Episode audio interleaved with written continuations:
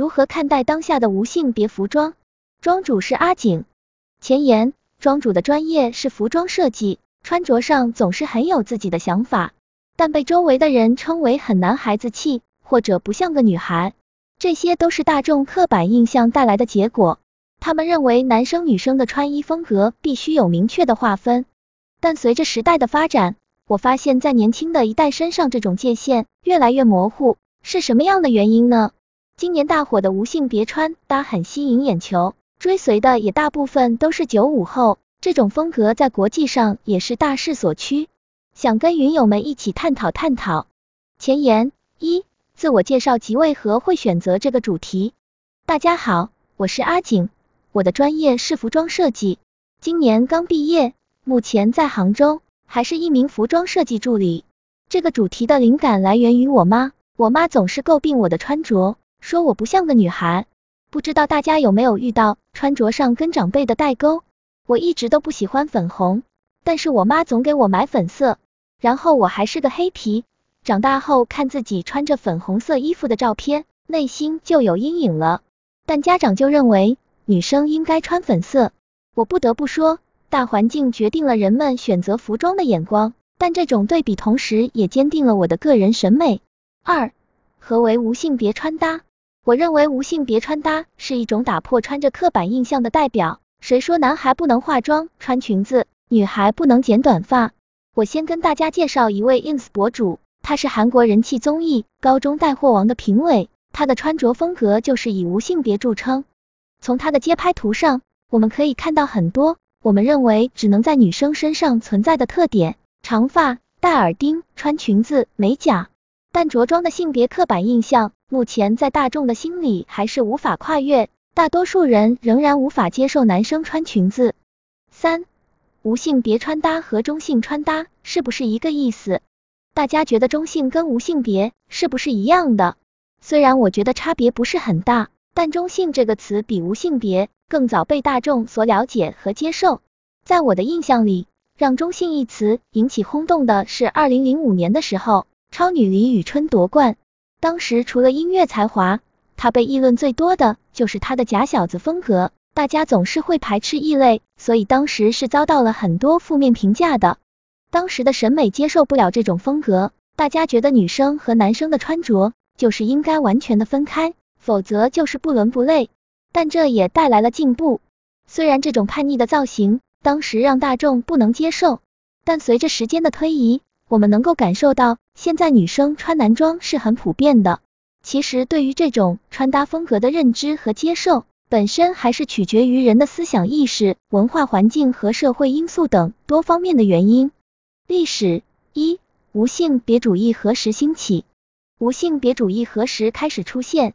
无性别主义并非近年来才出现，从一九六六年圣罗兰先生设计的吸烟装开始，当时女性力量还未崛起，女生穿裤子会被认为是道德问题，而圣罗兰先生用一套吸烟装颠覆了大家对女性的认识，并且形成了潮流。这不是昙花一现，而是真正的风格永存。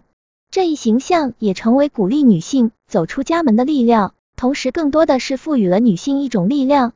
这是服装的伟大之处，同时这也是无性别主义开始出现的萌芽。自此以后，越来越多的品牌开始在设计上引入无性别主义，比如 Gucci 就是无性别主义的体现。Gucci 曾有一条男士连衣裙走上秀场，售价一点四九万人民币。当时引发大家高度关注的并非价格，而是男士连衣裙的设计本身。二、国内外的代表性设计或品牌。再回到现代的中国，我国的无性别风格代表作品牌 VOSIE 曾出过一个系列，当时也很火的小王子系列就是国内品牌无性别风格的代表作之一。BOSA 品牌在二零一八年六月上线，是个很年轻的品牌，主要购买人群就是九五后，可见年轻人很买账无性别主义。当时小王子系列刷屏我的淘宝。而且品牌在今年已经开启了线下店，用特有的无性别服饰定位打开市场。不仅是理念，产品本身在设计版型也很吸引人，风格和设计题材都很值得学习。